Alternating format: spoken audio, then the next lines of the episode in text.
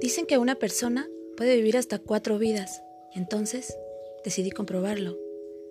De cumpleaños recibí una máquina del tiempo y al usarla viajé a tu encuentro.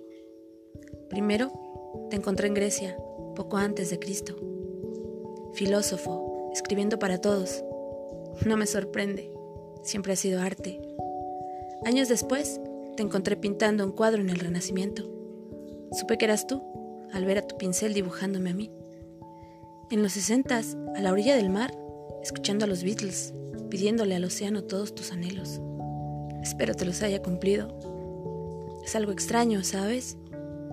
Que a pesar de no estar a tu lado en el presente, en el pasado siempre te encontré. Por eso, hoy pasé por tu casa y te dejé mi máquina del tiempo en tu buzón.